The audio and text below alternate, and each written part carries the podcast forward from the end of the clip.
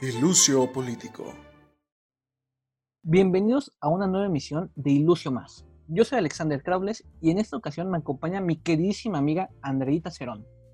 Hola, ¿qué tal, Crau? ¿Cómo estás? Muy bien, Andreita, gracias por preguntar. Espero que te encuentres de maravilla.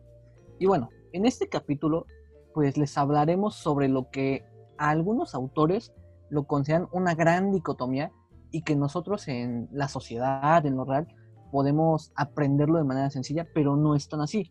¿A qué nos referimos? A lo público y lo privado dentro de la tradición del pensamiento político. A simple vista puede parecer algo muy sencillo de resolver, ¿no? Podemos incluso buscarlo en un diccionario y listo. Pero es necesario tener en cuenta que estos dos conceptos traen consigo una serie de oposiciones. Entonces, ¿qué te parece si comienzas a explicar la primera? Pero por supuesto que sí, Andrita. Qué, qué gusto empezar con esto. Y pues en primer lugar, se encuentra un criterio de diferencia de lo colectivo y la dimensión individual, donde lo colectivo tiene que ver con lo público, pues saluda lo que es el interés común o la utilidad para todos.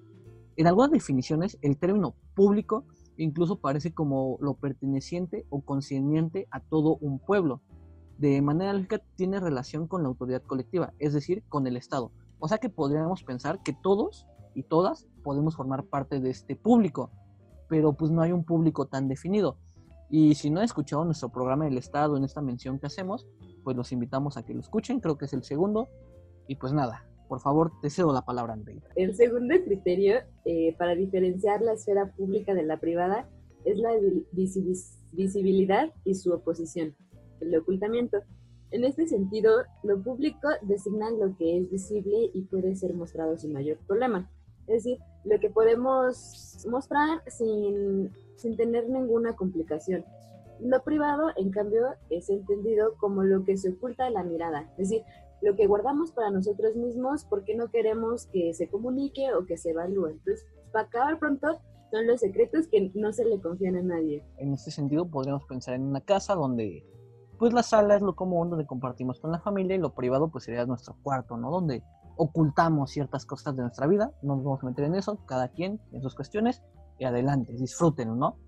Pero claro, como tú dices, uno decide qué le da cuenta a todos y qué mejor se guarda a sí mismo.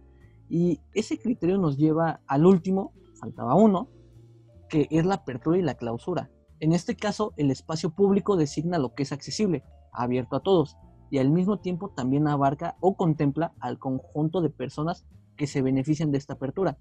Por el contrario, lo privado se aparta de la disposición de los otros, lo que ya les comentaba con esta metáfora a la casa. A mí, fíjate que me gustaría más andar en la sala, en lo público, porque resulta importantísimo para entender la manera en que se han desarrollado las sociedades modernas, ¿no? Entonces, como hemos dicho antes, lo público implica un espacio común, el sitio no secreto y una zona en la que todos y todas podemos tener acceso como bien lo dijiste, como una sala de una casa u otros espacios, ¿no? Un patio, un comedor, una cocina. Y es precisamente en este espacio donde Hannah Arendt eh, sitúa a los individuos que a través de sus acciones se involucran en sucesos políticos cotidianos y forman así la gran esfera pública de lo común. Y pues tú le prestaste muchísima atención a la sala, comedor, cocina, como decíamos, pero no hay que olvidar este espacio privado, en el cual teóricamente los sujetos pueden formar desde ahí una comunidad entre iguales, que se conocen a sí mismos y conocen al otro para así reconocer sus diferencias y asumirlas en vez de eliminar o negarlas, para después accionar. Y esto suena muy rimbombante, pero pensemos en que Hannah Arendt hablaba de la pluralidad humana, y esto es reconocer que en tanto nuestros papás, nuestras mamás, nuestros hermanos, hermanas, y tenemos, pues piensan diferente a nosotros, ¿no? Y a pesar de eso, tenemos que poner en esta casita un común, ¿no? Y estas acciones Hannah las denomina como políticas, pero en contraparte y en un pensamiento un poquito avanzado en años, Haberman las llama o las denomina comunicativas y plantean que tienen como objeto el del entendimiento, ¿no? El del poner en común y podernos desarrollarnos en conjunto.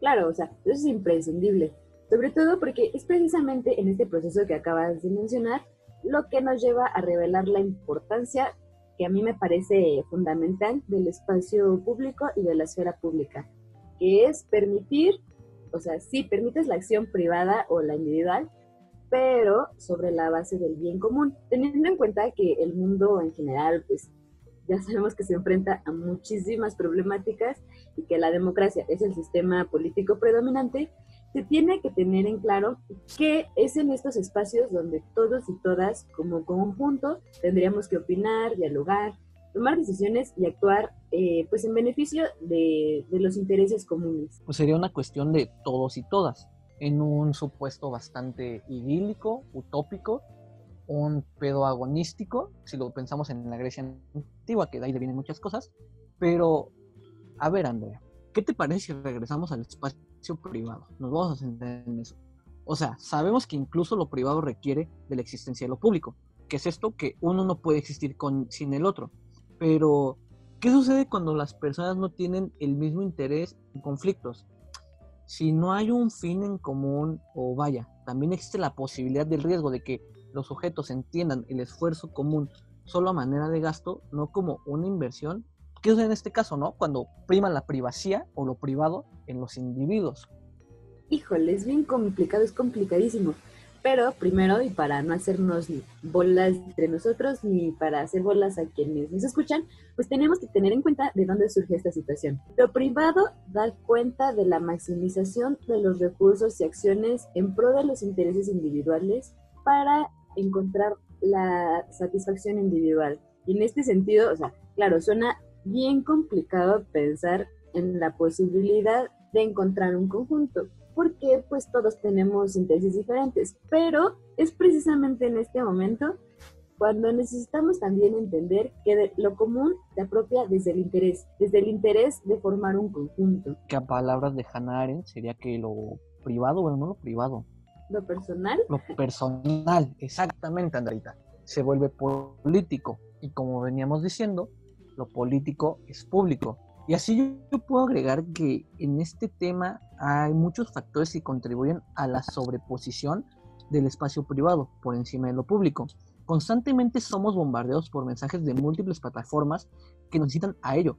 Y pues, ¿qué sería esto? No sé, pensemos un poco en el grupo empresarial que armó AMLO para la administración que tiene, en el cual se supone o supuestamente están procurando los intereses públicos que le competen a toda la nación, cuando la realidad, y que estoy consciente, estamos conscientes, es un poquito difícil de esclarecer y visibilizar, pues son de un grupo particular, privado. Ahora sí que podríamos decir que lo privado, estos intereses privados se llevan a lo público. ¿No es así? Híjole, yo no te voy a responder. Ahora te voy a responder a Nine Turing porque pues reflexiona sobre lo que estás este, diciendo y escribe que una forma de regresar la vista al espacio público es precisamente reconocer lo que ya hemos dicho, que los demás tienen intereses y fines diferentes, pero, aquí está el gran pero, siempre necesitan recurrir al espacio público para poder desde ahí llegar a sus intereses privados. Este, les, te pongo un ejemplo, mira.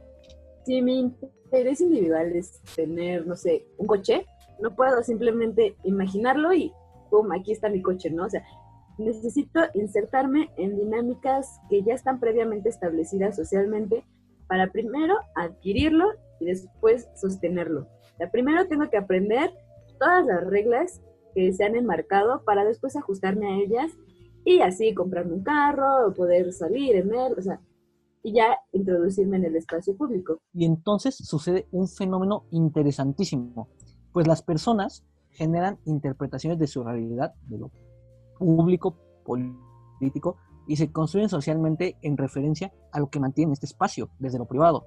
Es decir, sigue la apropiación aquello que hace a que una persona sea parte o ser parte de algo.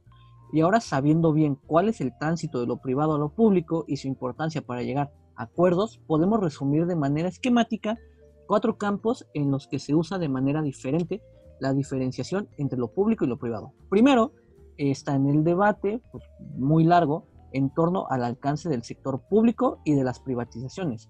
Otro campo es el que la reivindicación de una esfera de lo público en la tradición participacionista o cívica, que estamos diciendo que pues hay públicos, bueno, más bien hay privados que intentan abarcar esta esfera pública o esto público pero de sus intereses particulares. Y me gustaría que me dijeras cuál es el tercer campo, Andreita. Un tercer campo es el del análisis de las transformaciones de la vida privada entendámosla como la esfera íntima de la persona, ¿no?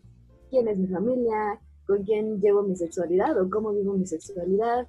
¿Con quién mantengo relaciones afectivas? Entre pues, otras cosas, y de la vida pública que lo entendemos básicamente como la sociabilidad. Para acabar, el cuarto campo puede ser la crítica a la distinción público-privado en la literatura feminista. Y aunque en serio me gustaría mucho ahondar en este tema, pues ya se nos está acabando el tiempo. Así es, Andreita. Tristemente se nos acaba el tiempo, pero les aseguramos, les prometemos que ahondaremos en esto en futuros capítulos. Si bien acabamos de hacer un recuento bastante general, pero fructífero, respecto a la noción de lo público y lo privado, les recuerdo, no lo piensen como una gran dicotomía. Actualmente están muy difuminadas esas barreras. Es ahora cuando podemos referir estos términos o un poquito interpretarlos en una, no sé, en un criterio público-privado que nos incumba a todos y que tenemos que saber diferenciarlo, que no está tan separado como lo pensamos y por ello mismo tenemos que saber proyectar estas cuestiones privadas a lo público sin perder de vista el bien común. No sé si te gustaría agregar algo más, Andreita. Solo espero que tras escuchar todo esto, tú, yo, todos los que nos escuchan, todas las personas que nos escuchan, reflexionemos un poco más sobre las ventajas que tiene trabajar en conjunto, las ventajas que tiene crear comunidad, construir comunidad. Y pues nada, es, eh, fue un gusto compartir este espacio contigo, con quienes nos escuchen.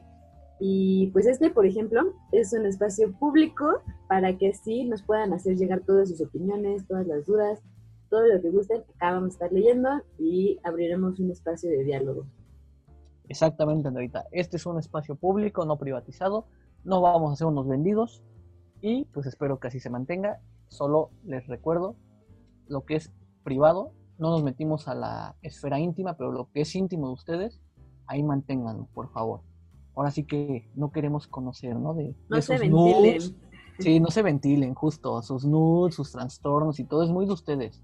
No lo lleven a lo público, no caigan en dinámicas burguesas o empresariales que llevan a lo público intereses que no deberían de competir. Así pues, me dio muchísimo gusto estar en este espacio, Andreita. Saben que nos pueden seguir en todas nuestras redes como Ilucio Político con doble S, tanto en Facebook, Twitter, e Instagram y nos pueden escribir a nuestro correo ilucio con solo una S porque somos tontos y no lo pudimos escribir bien en su momento. Y pues nada, los leeremos y si gustan ahondar en algún tema, los vamos a leer y procuraremos responderles. Un placer.